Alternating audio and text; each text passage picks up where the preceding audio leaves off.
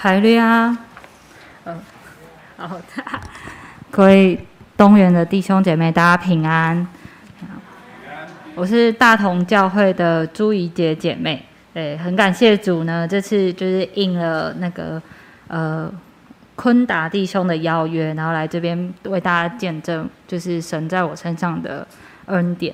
对，那这次我会以神的剧本为主题来跟大家分享，就是我从信主的过程，然后到现在呃在主内里结婚，就是这一段不短也不长的故事，这样子。好，奉追书圣名开始做见证。哎，我本来是出生在传统信仰家庭，就是有多传统呢？虔诚到阿嬷可以变卖家产去盖庙的这种虔诚程度。对对对。对对，哎，这听起来有点夸张，但这很常发生在就是台湾的，就是家庭里面。对，那呃，当然阿嬷除了把家产都拿去盖庙以外，家里当然也有一个就是不大不小的神龛，所以其实对我们家人来说，那个地方算是很神圣的地方。那阿嬷也很传统的认为，就是哎，只有家里的男男生，就是孙子跟就是反正这些男性可以祭拜这个祖先，但是身为女生的我也要，虽然不能拿拿香拜拜，就是我也要很虔诚的心里感念着，就是我们的祖先要有孝顺的这个部分。所以从小到大，我的呃家庭教育就是我必须要哎哦好，那就是可能要靠我自己的声音了。OK，好，就是我必须要呃非常的虔诚，在每一个。传统信仰的节日里，就是到阿嬷家，然后去做祭拜这些动作，也要帮忙准备这些贡品。从有记忆以来，就在做这些事情。然后每个传统节日从来没有就是遗漏过。对，可是就是如果我没有做这些，就会被家里视为是不孝。就是即使我是女生，也不能不做。对，那。小时候只是觉得，哎，这些准备准备祭祀的东西挺有趣的，很好玩。毕竟什么搓汤圆这些，就是平常日常生活也不会做。然后或者是整理什么金子，就是这些对当时的小还小的我是非常有趣的。可是让我开始对我们家的传统信仰起疑念的时候，是在家里产生巨变的时候。第一件事情让我很讶异的是。呃，我大概在幼稚园的时候就发现，我的父母感情并没有好不好，完全是不好，没有，呃，甚至不会是，就是嗯、不会是大家说，哎，爸爸妈妈会带我出去玩的这种程度。不，我们家的父母是王不见王，就是妈妈在就不会有爸爸，爸爸在就不会有妈妈的这种程度，就是感情非常不好。那再就是，呃，奶奶在。我幼稚园的时候，她当正值壮年，五十出头岁的时候，她就中风了，然后右半边瘫痪，就必须要有人去协助他，他才有办法生活的程度。可能呃那时候很小，就觉得哎，奶奶好像这阵年纪比较大，所以会有生病的状况。可是到现在就觉得哎，五十多岁是一个非常棒的年纪，就是还是可以出去玩，然后还是很有经验年纪。可是奶奶就在那个时候是中风了，所以。那时候其实第一个担心的是奶奶会不会离开我们，因为她是右半边瘫痪，所以直接送医院。那当时我们就是有记忆里，我记得的是很健康的奶奶，到瞬间就变成躺在床上的奶奶，就是对我来说那个冲击有点大，因为那时候还幼稚园，所以那时候我就想说，那是不是阿妈说求神拜拜就可以让她好转？那时候是可能我在追求信仰上，就是或者追求神这件事情上最认真的时候，很小的时候，因为总希望父母感情变好，然后奶奶身体变好，就是希望事情有回转，但是没有，就是真的是没有，然后而且更变更严重，对，就是必须要到请好几个看护照顾奶奶这个程度，对，那那时候觉得，哎，那好，家里的神没有用。那刚好那时候我是在呃天主教学校读书，所以其实我也是要在学校的时候读经祷告，然后拜神。回家的时候要拜家里的神，就是大概是分成两个区块这样生活。那我就心里想，诶，家里的神没有用，那我拜学校的神好了。所以那段时间我也是很认真的在学校祷告，那因为是天主教学校，其实是有神像的，就是有圣母玛利亚像、耶稣像这些。那老师也会教我们怎么祷告。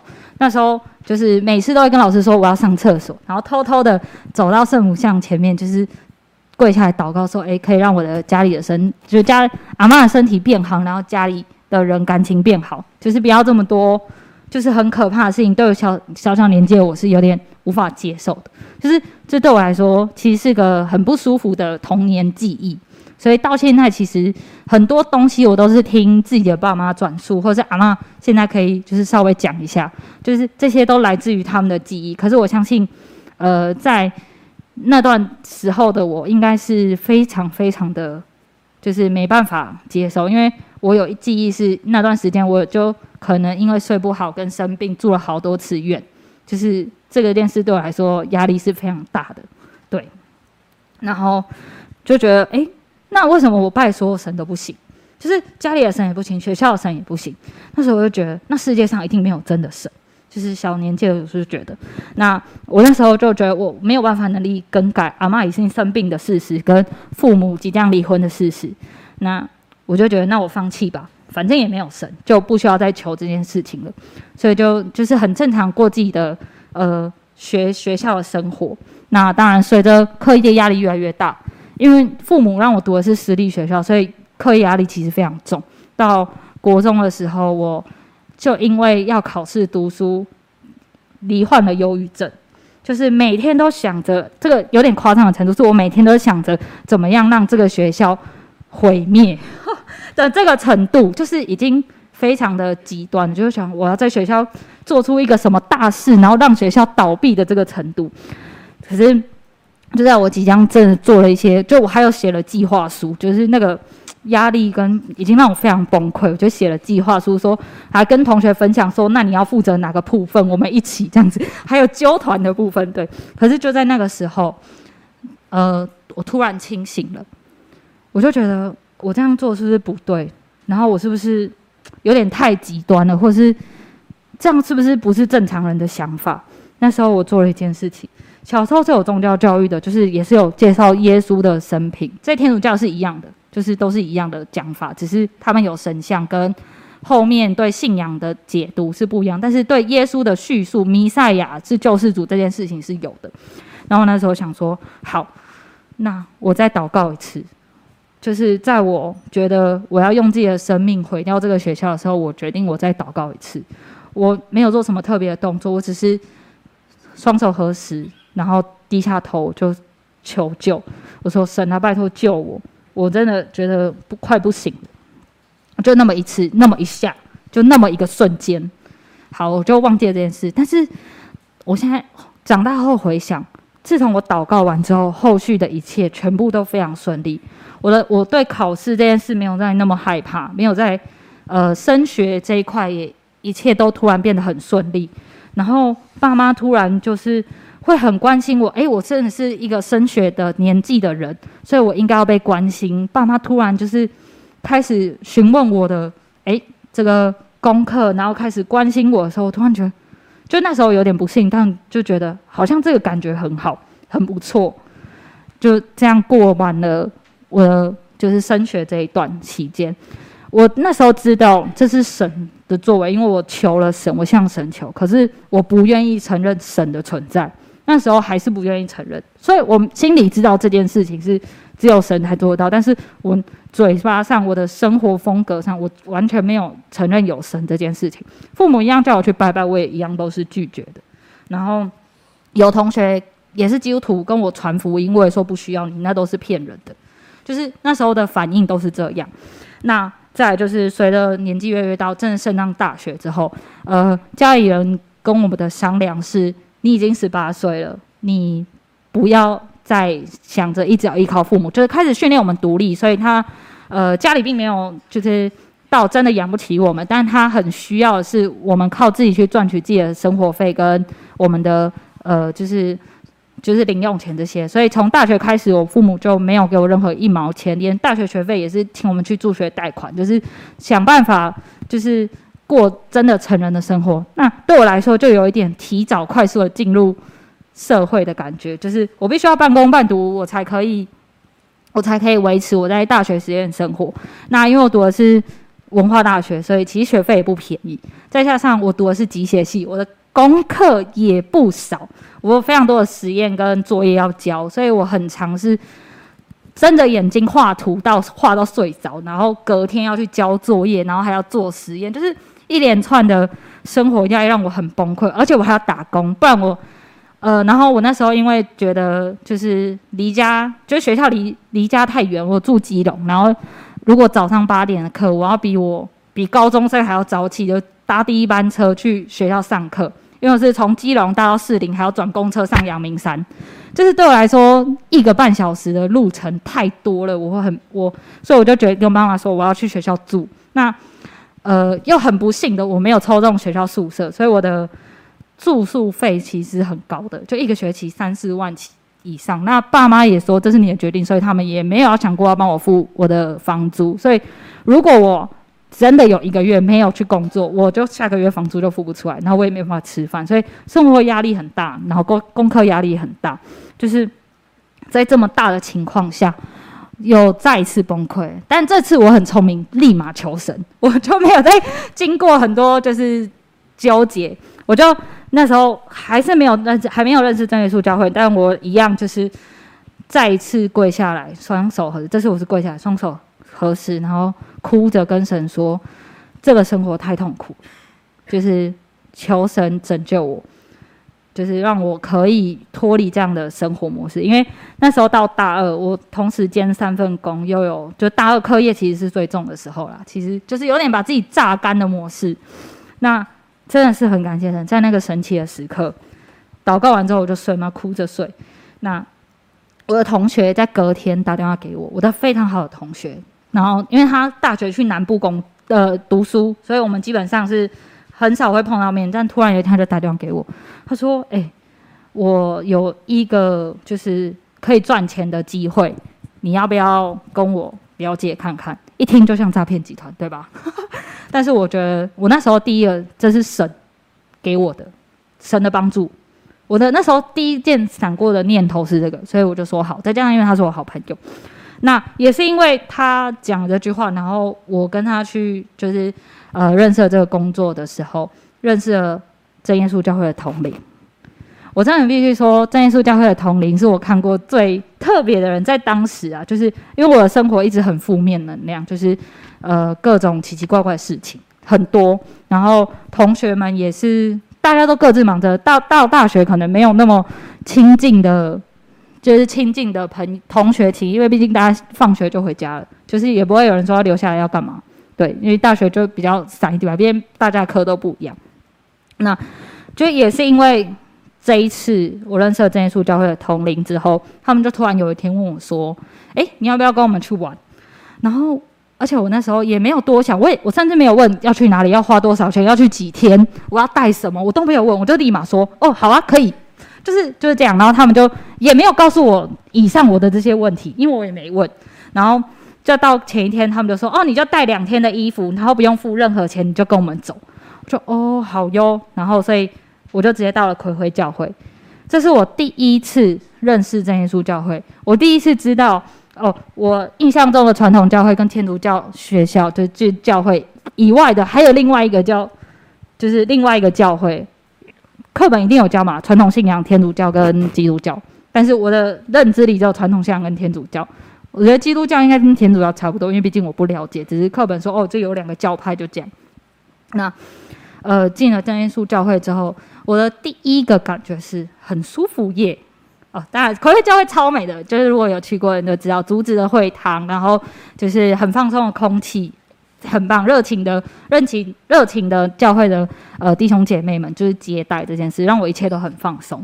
那当然不可免俗的，第一次接触到教会一定会被圣灵吓到，但感谢主我没有，我觉得这件事很有趣。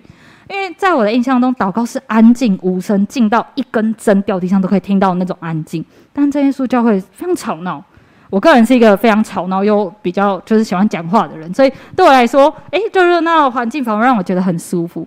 所以我并没有大家印象中的对圣灵这件事情产生了害怕的部分，因为可能有些人对，哎呦，您你们教会怎么祷告这么吵啊？就是或者是被那个声音吓到，我没有，完全觉得像回家一样，舒舒服服的，又热热闹闹的。那当然我。呃，其实算是一个蛮以自我为中心的人的，就是脑袋里，就是我只看得到我眼前相信的事情。所以为什么说这是神的剧本？如果没有前面就是家庭的这些安排跟变故，跟我自己的生病跟情绪的问题，其实我一直都没有想要相信神。就是我一直觉得，哦，这就只是一个怪力乱神，科学都可以解释，只是现在无法解释的一些状况。那到到接触真耶稣教会，其实我已经有大概五十趴是相信神是是存在，但是我没有看到真实的例子在我自己身上，我没有亲眼见到，所以那时候呃，就是弟兄姐妹在邀请我来教会聚会，或者是求圣灵这些的，我都就是还好，我就没有特别积极，我就说哦，我有空再去，就是这样。那到第二次他们在约我去的时候，经过半年。其实第二次再去呃教会的时候，这中间的半年期间，我真的是很感谢，就是弟兄姐妹当时很热情的邀请我，就是不管怎样都被我拒绝很多次，也热情的邀请我，但他们不是很强硬的，就是说，哎，我现在刚好在哪里，你有没有空？你要不要来找我？然后我在教会，然后。呃，他说，就有时候也会说，哦，我们中午我们教会的午餐很好吃啊，你要不要来？这也是一个邀约的方式，对。但我这个人就是属于玩乐，那时候玩乐心比较重，所以你用这个方式邀约我，对我来说，诶，反而很好，我就会喜欢。那我也知道教会是什么样，所以我也我也知道我去那边其实很安全，也没有也没有会超出我意料中的事情。就比如说，呃，可能我会去强迫被捐献什么这些事情，我可能就。都没有遇过在真耶稣教会，所以我觉得教会是一个让我很放心的地方。所以即使我那时候没有真的很想听道理跟求圣灵，我也会因为教会的人很好，或者是其他因素来教会。那也在这个听道理的中间，慢慢的、慢慢的找哦，原来基督徒、基督教是这样，耶稣教会是这样，道理是这样，跟我印象中的、跟我知道、跟我记忆中的好像都不太一样。那求知欲比较高的我就会想要了解为什么不一样，然后所以就会比较认真的在听道理，然后到半年后的，呃，就是再邀约我一次去花莲的立山教会，就是感谢主在，因为中间的这些呃铺垫，就是对教会有些道理的熟知，然后再加上我发现大家有圣灵这件事好像蛮不错又很特别，因为第一个我那时候已经不排并不排斥圣灵。然后反而我想要了解他，所以我就想说好，那我也来求圣灵。感谢神，就是在时候，就是那一次去立山教会的时候，我得到了圣灵。就是，可是神知道，就是我神真的知道我是一个非常非常需要亲眼看见的人，所以在得圣灵的当下，他让我看见了神是谁。我看到了一个意象，就是一个看不到脸、全身发金光、穿着白袍的人，然后站在一个金色的大门前面，就是张开双手准备拥抱我。那个瞬间，我觉得我回家了。我知道他的门身后有属于我的地方，真的是专属于我帮我准备的地方。呃，得圣灵的瞬间，其实我没有哭，但是我全身就是真的是暖烘烘的，知道我回家，就像流浪很久的小孩，就是。突然找自己的亲生父母，知道这里真的是有我的家的那种感觉。对，那也从那个得圣灵之后，真的是圣灵带领了我，认真的读圣经道理，然后认真的呃了解教会就是教导的道理真理这件事情之后，我才决定要受洗。对，那呃就是受洗期间，其实我也有摇摆不定啦，就是到底要不要洗或什么的，但是。就是神真的很知道我到底是一个需要些什么，或是怎么样的人。在我正在犹豫是否要受洗的时候，他又让我在祷告中看到了一次特别的景象。这次很像卡通影片，非常的 colorful。他让我看到的事情是，呃，一个灌木丛，就是一圈很长的灌木丛，看不到尽头的。然后里面呢，有一群羊跟一个人。外面也有一些，就是灌木丛的另外一边也有一些。我不是在里面的，我知呃，虽然我看到尽头，但我知道我处在外面，就是那个情境让我知道我是外面那一小些的在那里的那时候我就很紧张，因为我看到前面那个人带着一群羊在里面，然后往前走，我就觉得很紧张，我要跟上，跟我就就是觉得一直要跟上，所以我就跟着走，跟着走。然后突然我就看到前面开了一个口，那个人带着一群羊站在那个口等我，我就往前跑，要走进那个口的时候，我就按铃结束了。那时候我就想说，好，这就一定神告诉我他在等我嘛，就是要那时候就。因为这个意向，然后坚定了我想受洗的心，所以有在同年的就二零一六年的十月的春春呃秋季灵恩布道会，我就受洗归入神的名下。但我但是神在我身上的工其实还没有停止，对，就是他一直一直有帮我安排很多很多的事情。对，那呃第一个是我觉得他是在我们家的。就是作为底下，我刚刚有说嘛，因为父母其实感情非常不好，所以他们在我大概小学三年级的时候就离婚了，所以对我来说，哎，又是一个很沉重的打击，就让我更觉得就世界很灰暗什么的。那当然，爸爸后面有再娶一位太太，就是来照顾我们。就是爸爸其实很爱我们，只是呃。他不知道用什么方式去表达他的爱。那当然，他娶的这位太太也非常的爱我们，就是他可以为了我们，因为我们家有四个小孩，他可以为了我们，就是没有生自己的小孩，对，就是只专心照顾我们，所以他其实也很爱我。然后，呃，在那个时候，我觉得就是可能是很灰暗的童年中的一束光，就是有一个特别的人进来，就是让我感受到哦。其实也没关系，我们家比较特别一点而已。但是我还是有很，就是还是有人爱我这样子。那当然就是呃，从从这束光开始，就是刚好那个时间点，也是我第一次向神求说拯救我的那一次，就从那个时间点开始改变。对，再来就是呃，第二次向神求之后遇到了神嘛，然后成为基督徒之后。我觉得是神在我们家放下了一个很大的爱，就是家里突然间就就是呈指数性的增长，好的正向的。因为在这中间，我父亲的生意也失败，所以家里有一度陷入就是生活的困境。对，那也是因为神这样子一路一路的让家里变好。我一直我会觉得，哎，那我们是不是应该一路往上走？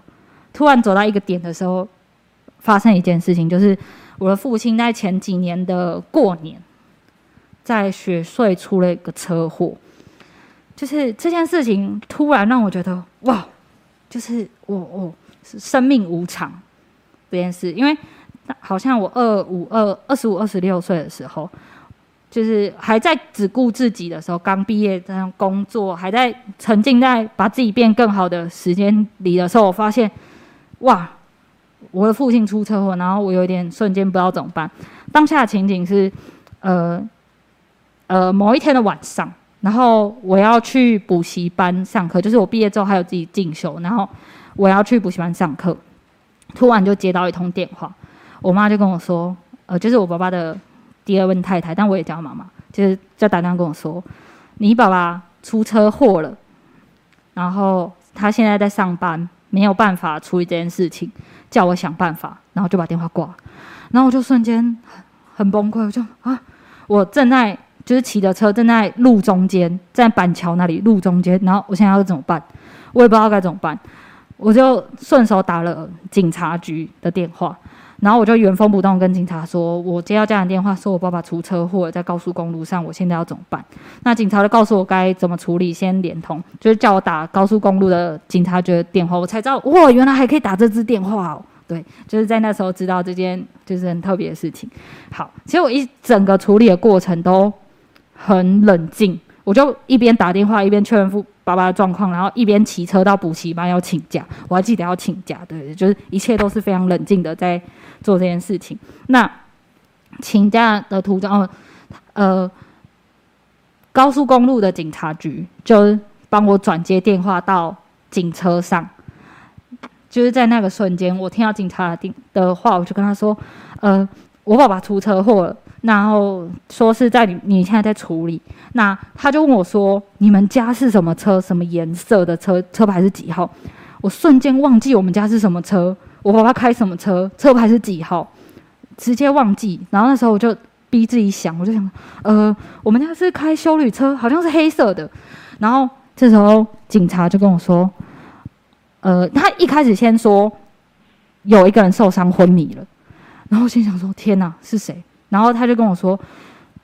最后就是我跟他形容我们家的颜色的车子之后，他说：“哦，那是你们家的人昏迷了，现在要送去哪里哪里？”我就瞬间又宕机了，就是啊，爸爸昏迷，那我现在要怎么样跟妈妈说？我我该做什么？就是那个紧张的情绪整个充斥了我整个人，然后我觉得很崩溃。可是，在那个时候，听到一个声音就跟我说：“不要紧张，冷静，慢慢来。”就是慌到我不知道该怎么办的时候，诶，突然有个声音，好，我就安抚，先先沉静下来，然后。问好这所有事情，问爸爸会去哪里，我现在要去哪里，什么什么的，一直问。然后问完之后呢，我就打电话给我的当时还是同学，就是我先生。然后当时还是同学，我就问他，我就跟他说，呃，爸爸出车祸了，我需要需要就是帮助什么的。然后他就说，哦，好。但听到他的声音，当下我就先大哭，就觉得天哪，终于有人可以救我了，就不是我一个人在面对这件事情。然后。我就说好，那我现在要回家，那就是我请他载我回基隆，因为我现在已经那个时间我不能再坐公车了，就是我就请他带我回去基隆这件事情，然后就在这个我请完假走出那个呃补习班，然后骑车回去的路上，就突然像偶像剧一样下了倾盆大雨，就是。当冬天，然后我被淋湿了，然后我就不敢停下来换雨衣，就是就觉得，哎，这一切怎么这么戏剧性，就是很闹这样子。可是我就无法思考，但也好在好在有这场雨让我冷静了下来，知道我该处理什么事情，就是我该怎么做，然后我该怎么跟妈妈沟通。那一切事情都。一开始原本接到的是说，哦，他现在要在礁溪，因为他在雪隧吧，所以最近也是礁溪医院，他会在礁溪开刀手术，要开刀什么的。然后隔一通电话就说，哦，他现在可以转院回基隆长庚，就我家里，我在我家在长基隆长庚附近，所以对我们来说，诶，回家照顾比较好。就哦，感谢主，他可以被转院，就表示其实没有这么严重。到爸爸真的在我面前看起来还行，就是受了一个。很严重的伤之外，就是膝盖有裂很大的一个撕裂伤，以外其他都还好，还清醒，可以跟我讲话，然后跟我交代说啊，他什么东西在什么。最好笑的事情是，他一直惦记着车里的一堆牛肉，说要卤给我们吃的肉，就是他到住院了还在给我想他的肉，然后就想哦，可恶，好，没关系，就只要他清醒，我觉得一切都 OK。所以到那一刻，我才觉得真的放下来。那再加上后续。父爸爸的恢复状况是很好的，我觉得感谢神，就是这一路上就是很多弟兄姐妹在帮我们祷告，然后很多人在就是就是默默的为我们祷告，然后我在心里也也跟神求。我觉得虽然我是我们家唯一一个基督徒，到现在也是啊，就是唯一一个基督徒，但是神在我们家的作为真的很大，就是光爸爸可以安全的在这场过年期间的车震中。活下来这件事情，我就已经觉得很感谢神。就是我不需要在很年轻还没结婚，或者是还在就是享受自己人生有爸妈庇荫的时候，就要面临父亲会离世这个可能。其实那个时候我想很多，就是我有点后悔，没有逼着，我没有很坚持的逼着自己的爸爸、爸妈来教会。就是那时候非常后悔，我那时候。第一个念头是可恶，竟然被打死，应该也要带他来才对啊！就是那时候的想法是这样，就觉得啊、呃，为什么没有？就是一阵的很后悔。然后感谢主，是一切都就是很平顺。我觉得神在爸爸心中种了一颗种子，就是就是让他感受到，诶，他拜的基本信仰跟我的在这次车祸中，突然他有一些些的对比。我觉得这也是神的作为，到所以到后续我可以很顺利的在组内完婚，我觉得真的感谢神，神就是一路帮我铺好铺满，我完全不知道下一个转弯在哪里，或下一个下一个惊喜点在哪里，但是神就是一切都帮我铺好，然后让我觉得诶顺利到就是我好像就是他就是走着他已经写好很久的剧本这样走，而且他就是这样子静静的看着你走完这个剧本的感觉，对，那之后就是哎，又开始平顺的往上走了，就是我的幸福指数又这样开始继续往上走，但突然又到了一个节点，就是呃爷爷的过世，我爷爷其实已经过世了。那大概一年前左右，就是原因，这真的是太太莫名其妙。一开始先是奶奶病危通知住进了家务病病房，那爷爷就是是一个一生要强的人，他就是希望什么事都不要麻烦到子女，所以其实奶奶很早住院的时候，我们就知道，那也是住在长庚嘛，就是离我们家最近，所以理应就是我们家送饭什么这件事情。对我们家来说是最方便的事情，但爷爷就是不想要麻烦我们，所以他就嗯，可能一个礼拜一大概一个礼拜后，他就打电话骗我们说：“哦，阿妈已经出院了，你们可以不用再来了。”就是就叫我们不要再就是送饭或什么或拨时间去。然后我们就想说：“哦，好，那出院就没事了嘛。”对。然后那时候其实还没有住进加护病房，就是大概一个礼拜。那后续住进了加护病房之后。爷爷也没有打电话跟我们说，就是也没有告诉我们说，哦，奶奶已经住进加护病房或怎么样，他就还是打算自己照顾奶奶这件事情。那在照顾的过程中，就是从呃阿公阿妈家到到我们家，就是到长庚啦，需要经过三个交流道口，但是是机车可以通行，只是刚好那都是交流道口，所以其实挺危险的。那有一天，阿公就是去吃完午饭要回家，哎，就要要去医院看阿妈。照顾阿妈的时候，就在某一个交流道口被车撞。那我必须说，我阿公是一个非常不守规矩的人，他至今就是还是戴那个工地安全帽，就不是很正统的安全的安全帽。所以被撞的时候，他的头就先着地了，因为工地安全帽真的没有什么防护性，所以就是真的在骑车弟兄姐妹真的不要戴这种很薄的安全帽。其实，那就是因为这样，所以。爷爷在同时间也住进了加护病房，就等于说我的爷爷奶奶在同时期都在加护病房里。那奶奶那时候已经发病危了，就是医生已经打麻呃打药让他陷入沉睡，让他自己修复，就是到这个程度，通常可能就有一点救不太回来。但感谢主是最后两个都一起出院了。对，但是因为爷爷是撞到脑，所以那个脑部就是会反反复复。那出院大概一个月左右吧，又进进出出医院好几次之后，就真的没办法就离开了。那就是为了配合家里的习俗，所以当时就是可能除了我，还有两三个就是堂姐妹们是准备要结婚的，但那时候我就心里想说好。那我就跟妈妈说，我可能就是就准备要结婚，因为其实那时候在结婚这件事情，我一直拖很久，就是一直呃就没有要结，他想说啊，再再拖一下，再拖一下，再拖一下的那个心态，然后就是刚好在爷爷过世的这件事情，就快速的就说，哎、要结婚，要在三个月，也就是他配合家里的习俗，要在一百天内结婚。那呃也很感谢，就是我先生他们的家人知道这件事情之后，也是很积极配合。就是让我们在一百天内完婚。那我觉得神在这里就是的作为是，我们家传统信仰很有很多习俗要遵守，比如说看日子啊，然后什么就是各种细节。但是我爸妈在谈这件事情上，反而非常尊重我们的信仰，他们没有做任何刁难，就是全部好好好好好就全部通过，所有事情都是。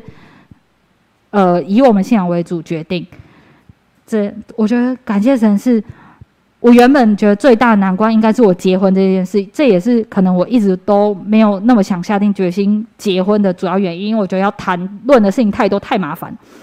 感谢神就就这样一百天就就结束了，没有任何争吵，从父母双方父母见面到订婚宴，就一顿饭的事情，就全部都结，就是完整。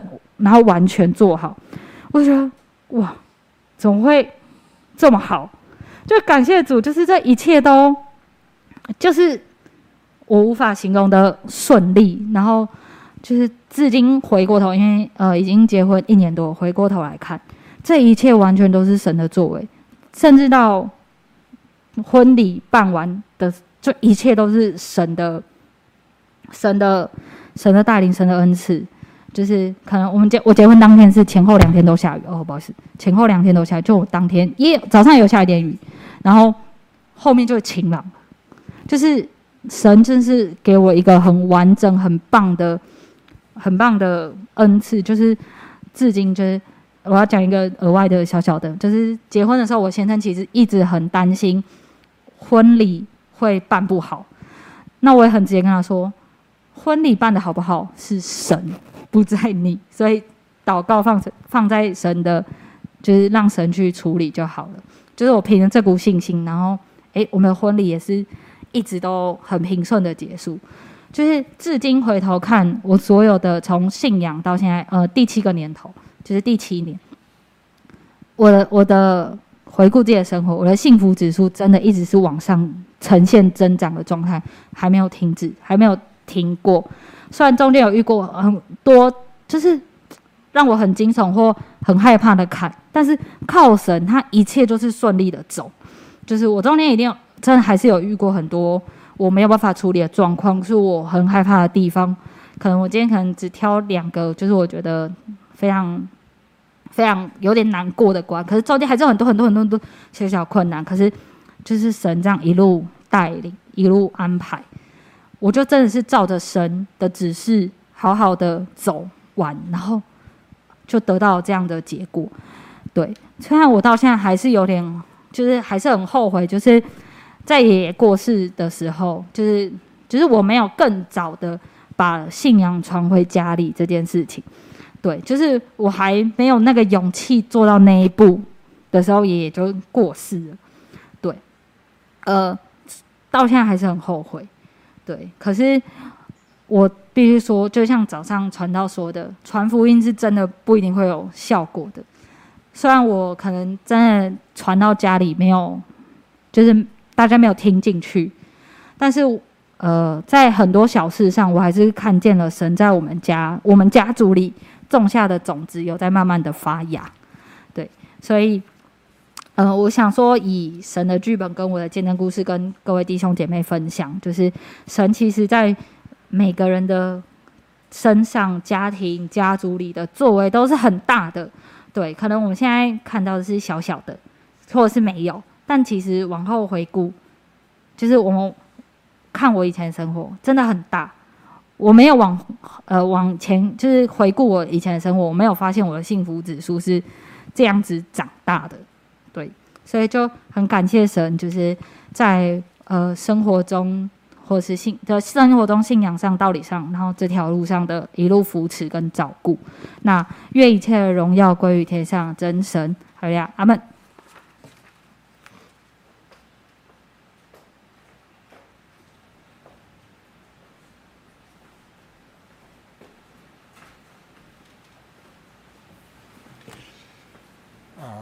奉主耶稣圣名，在这边啊正道啊，感谢主哈啊！刚刚注意这姐妹啊，在这边见证她如何来信耶稣，她的主题就是神的剧本，也就是神啊按照他的计划，怎么样引导他、拯救他，然后让他归入啊这个。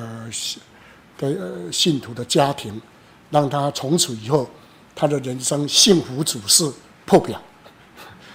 哈，他这呃那个呃四十分钟的见证啊，几都一直在强调他幸福指数破表，可见两个 两个新婚夫妻啊，真的感情不错了哈。他嫁到嫁到大同陈家啊，那是一个很大的家族哈。那呃，圣经说，啊、呃，这个人的脚步啊，是耶和华所指引，人不能定自己的脚步。然后保罗在雅典的时候向雅典人见证，他就有讲到，他讲到说哈啊、神从一本。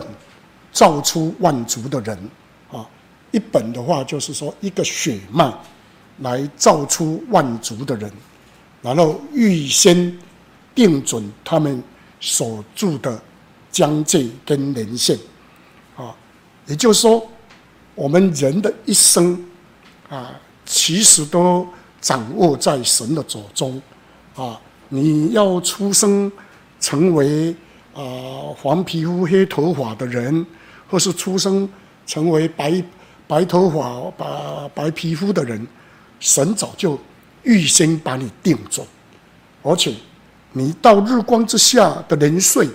能够有几岁？你要来到这世上的时候，他也给我们定准了，而且他还说：“啊，我们的生命、气息、动作、存留，都在乎他。”也就是说，这一位神，他不但是预先定准我们的人性跟疆界以外，啊，我们在日光之下生活所要遇到的。一切事情，连你的生命都掌握在他的手中。我们要拜的神，其实就是要拜这样的一个神。那为什么这个神他能够啊、掌握我们的生命气息、动作、存留？原来保罗向雅典人所见证的这一位神，就是创造宇宙万物独一的真神。他跟我们人类是有非常密切的关系，也就是他是我们人类的父亲，我们人的生命是由他而来。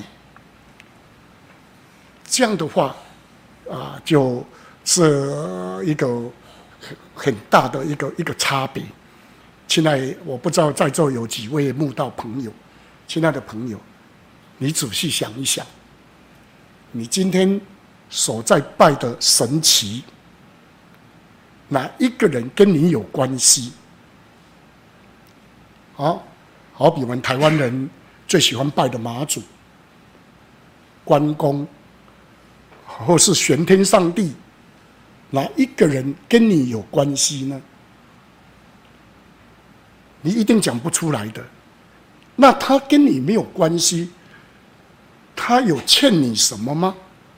你跟他求，他有责任、有义务听你所求。假设了哈，假设他有能力回应你你所求的，他有义务听你求吗？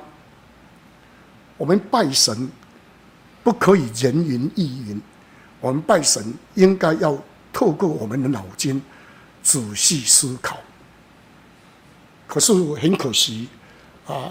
我们一般民俗的宗教在的信仰，几乎都是啊，人说啊什么我就做什么啊。台湾话讲对拜对拜哦，哎，我的上一代怎么拜啊，我就跟着拜，不会去思考所拜的这一个神奇，它到底是真正存在呢？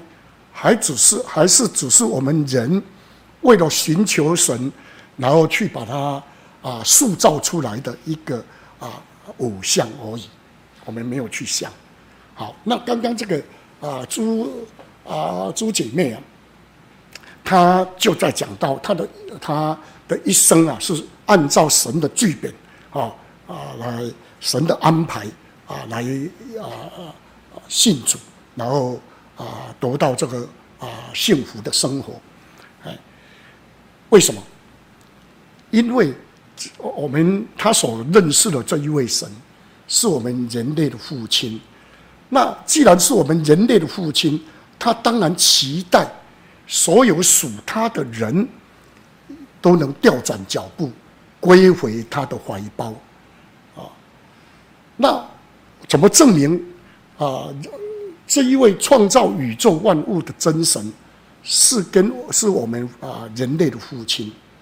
原来啊，人类他并不是啊那个中国古代传说说盘古开天辟地，那突然蹦出来，啊，也不是达尔文进化论里面所讲的，说我们是缘由猿猴。啊，所进化的，啊，这一点我特别跟大家讲，哎，因为我们从啊从小就接受这样的一个一个思想的那那个塑造啊，说我们人是由猿猴进化。那如果是如果是猿猴，就跟我们有血缘的关系，对不对？同一个血缘嘛，才能够进化，对不对？好，那意思就是说，猿猴的血液跟我们的血液是一样的，叫叫做血缘嘛。啊，那如果你生病了，需要输血，去抓啊抓猿猴抽血来把它打进去看看，我包准你不用半个小时，你马上要进入加护病房。哎，为什么？因为不同的血缘，所以。达尔文的进化论到现在已经被啊那个破掉了，啊，我们不是猿和进啊那个进化来的，那人到底怎么来？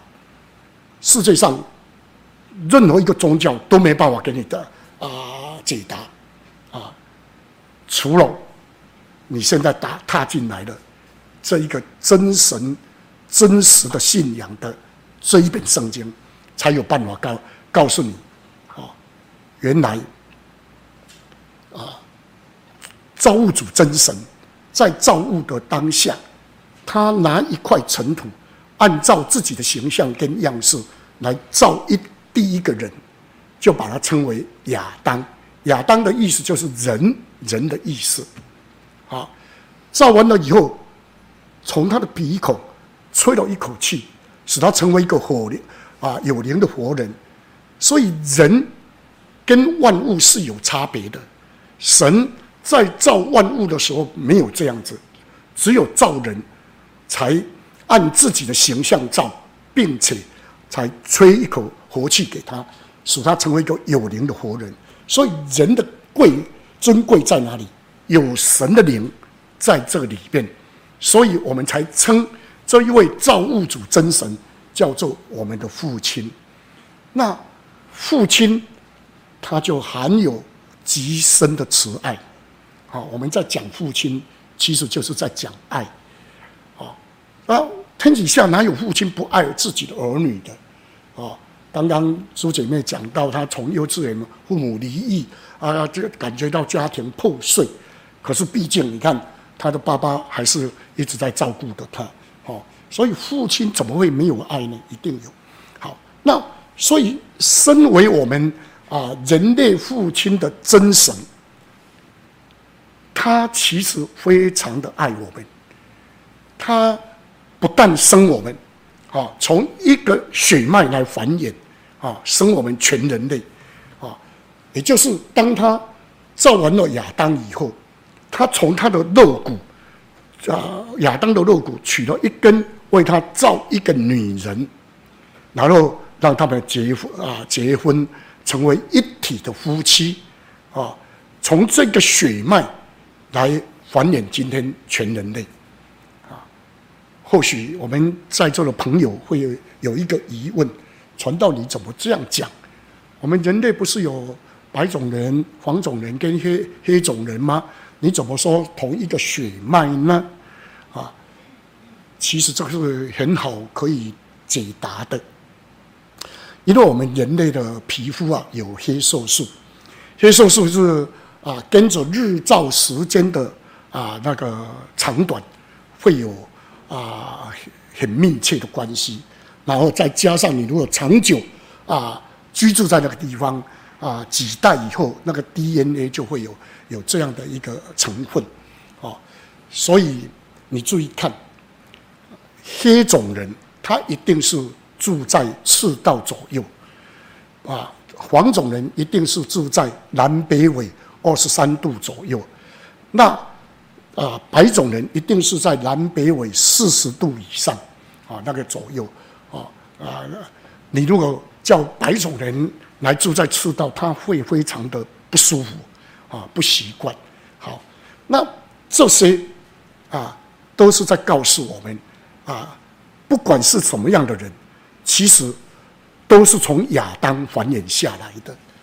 最好的例子，我刚出来当传道的时候，曾经每年都被派到啊印尼去工作啊，一年至少都去一个月。印尼，我们有中国人哈，华我们所谓的华人，大概将近一千万人在印尼。啊，印尼的经济大概百分之七十是掌握在华人的手中。印尼人有两亿多，啊，那掌握在啊一千万的华人手中，哎，那你如果去看到，当他们是明代随着郑和下西洋啊移移民到那边的那一些华人。现在肤色都是黑色，比较黑色的，偏黑色，啊，这是我，因为我后来碰到有一个传道人啊，啊，我以为他是印尼人，结果一问啊，不是，因为他的祖先是明代的时候移民去的，好，完全改变，啊啊，因为已经住了那么久了嘛，好，好，所以从从这边就可以得到一个印证，啊，四海之内皆兄弟，因为。都是由亚当这个血脉繁衍来，这是神生我们的一个证据。好，神生了我们，他还养育我们，啊，怎么养呢？他就是啊，用万物来养育我们，啊，所以你看，啊，这个神让啊这个地球有季节的啊那个那个变换，啊。那在创世纪的时候已经啊啊记得很清楚，神定节令啊，然后下雨啊，日照来啊养活植物，然后用植物来养活动物啊，也也就是在养育我们人类啊。这个神，所以神实在很爱我们，不但生我们，还养我们。然后呢，我们在日光之下的。生活气息、动作、存留，都关乎他，也就是我们的命运，都掌握在他手中。所以，如果你要啊，让你的人生啊能够幸福破表，那就是你要调转你的脚步，归回到这一位天父真神的怀抱里边。啊，那因此，他既然是慈爱。他就会用他的爱来吸引我们，哦，让我们来认识他。啊，我们怎么会知道他存在呢？怎么能够来认识他呢？因为他是灵，是人肉眼看不见的啊，怎么认识他？哦，所以他就必须借着他的作为，把自己活活的啊表明出来。啊，这些作为就好比神迹奇事哦。以我们人来讲，啊，好比是神迹奇事。像我，我就是由神迹认识神。哎，我我大学三年级啊，病病到快死了，我的同学传福音给我，哎，我来信靠耶稣，病得医治。哦，所以我就啊，从此归入耶稣的名下。哦，从神迹来认识这一位真神。那有时候呢？啊，神以他的圣灵最直接的来啊见证他的存在，好，好像啊朱姐妹哦，她得到圣灵。啊，那个圣灵就是神的灵，神的灵啊，这是神应许要给在末后的时候的日子要给凡有血气的人，也就是愿意来信靠寻求他的人，神。会把应许的圣灵赐给他，好，啊，这当这个应许的圣灵是住在你心中的当下，不是我们一般基督教派在讲的，你要信有就有，啊，他静静在你心中，你只要受洗你就有，都不是这回事。你要往圣经去看，《属灵神传》第二章。当啊，人类有史以来，神把他的圣灵降在当时啊，在祷告的那些啊门耶稣的门徒身上，他们是怎么样？他们说，他有一阵大风吹过，啊，然后有异象显现，啊，那个舌头如火焰，就降在每一个人的头上，然后大家都被圣灵充满，说起别国的话。我们这个这个和合译本的翻译是不大恰当的，哦，它翻译成为啊别国的话，其实应该正确的翻译要翻译成奇异的舌音，奇异的舌音，啊，怎么能够得到证明呢？啊，因为当时是五旬节，五旬节啊，照律法的规定，犹太人一年三节啊，要回到耶路撒冷来敬拜神。啊，那五旬节就是其中的一个节庆。啊，那当时记载，我把它算一算，大概有十五个国家的犹太侨民。啊，如果那些人。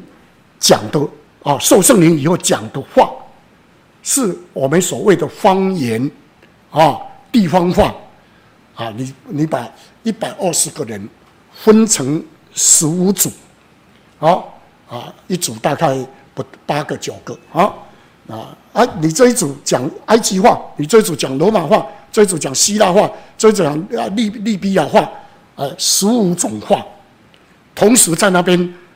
大声一直讲那那些话，我请问你，外面围观的人，你听得清楚他们到底在讲什么吗？我告诉你，绝对听听不清楚的。可是彼得啊，就是不是那个当当下那些围观的人哦，大概我看几千人有了啊，围观的人他们听得很清楚。哎，这些人他们是。不是我们加利利人呢？我们怎么成怎么听？他们都是用加利利人的话在讲说神的大作为。啊，他们明明都是犹太侨民，他们怎么会讲我们的话来讲说神的大作为？好，可是这几千人当中还有一批人，我我我把它称为不虔诚的。他们：“哎，他们嘴巴念念有词，到底在讲什么呢？”哦，哎。大概酒醉了，酒醉了，就这样子。哎，由这样可以得到一个印证。当时那些人得到圣灵，绝对不是像我们说讲方言，其实是在讲奇异的舌音。那神就让说虔诚人听成有翻方言的恩赐，听成哎在讲说神的大作为；希腊人听成希腊话。有啊啊！埃及人听成埃及话啊，所以他们听得很清楚啊，在讲说神的大作为。那不虔诚的人呢？不虔诚的人就听不懂了啊！酒醉酒醉，所以彼得才趁那个机会起来做见证，说：“弟兄们，你以为这些人是酒醉吗？不是的，早上才九点而已，没有人在喝酒啊！你现在看到了是。”先知约尔啊所预言的，在末后的日子，我要将我的灵浇灌凡有血气的。你们现在看到了，他这就这样见证呢。所以今天我们怎么知道造造物主真神他是我们的父亲？而且怎么知道他确实的存在？其实最直接的，就是他把他的灵赐在我们心中。是在我们心中以后，我们就能够了解，哎，神真的存在。啊，以前呢、有我遇到一个姓罗的先生啊，啊，他啊是一个久受财气，常哎呀样样来的啊。那后来因为他的太太来我们教会啊慕道啊，他本来他们夫妻天天在吵架。可是他太太慕道完以后回去都不跟他吵架，他觉得很奇怪，哎，这个这个人怎么变了？哦，啊啊，他太太就说：“我现在没有时间跟你吵架，我现在信耶稣非常好，好、哦，哎，啊，那就他就说是怎么可能有这么好的事情？啊，你跟我来看嘛，啊，你跟我来看呢、啊，因为他刚信的，他也不知道怎么怎么见证啊，哦，你跟我来看，哎，就把他带到教会。”第二次而已，来到教会的第二次，我把他拉到前面来祷告，传道人跟他按手，他身体就震动起来，就开始讲奇异的舌音，啊，一个大男人骂骂号，一直哭，一直一直哭，啊啊，这祷完祷完告，我去跟他说阿门。我我我说罗先生有没有神？有有有哦，这个很好，对，真的有神，哎，感谢主，神就用这种用这种方式来引导他的家人，哈，让你真的用心灵去触摸到神的存在。那有些人的感觉会怎么样？好像回到父亲的怀抱里边。刚刚朱姐妹她就她就有那种感受啊，感觉到啊那个啊暖烘烘的哈。那个就是一种爱，父亲的爱来感化你。为什么？我们来看罗马书，罗马书第八章，罗马书第八章十五节，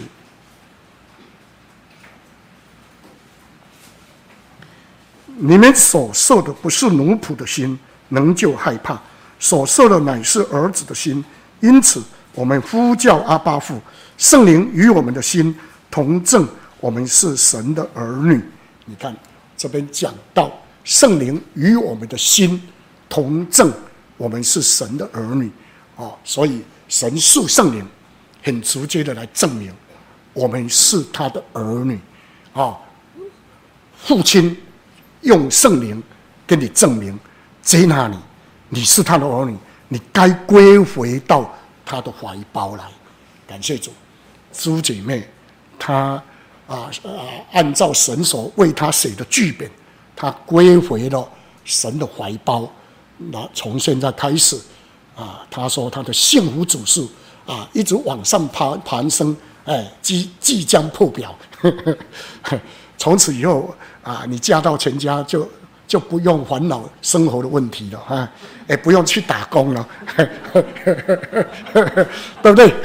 因为我对我很了解他们家庭，我有我有负担负担过大同教会，感谢主哈。好，那我们期待所有的啊那个在座慕道朋友都能够啊像这个朱姐妹一样啊调转你的脚步，来寻求。天上的父亲归回他的怀抱，不用花半毛钱，不用花半毛钱，只要用你的心灵跟诚实就好了。你看看你们去拜拜、去求神问卜，都都要钱的，对不对？去听一场道理都要钱的。你来到我们真耶稣教会，有没有人跟你要钱？没有吧？是不是？有没有？有没有？没有跟你要钱哈？哎，对，所以。因为我们当时就是人家耶稣就是这么爱我们呢，所以我们很愿意的把这份爱分享给大家。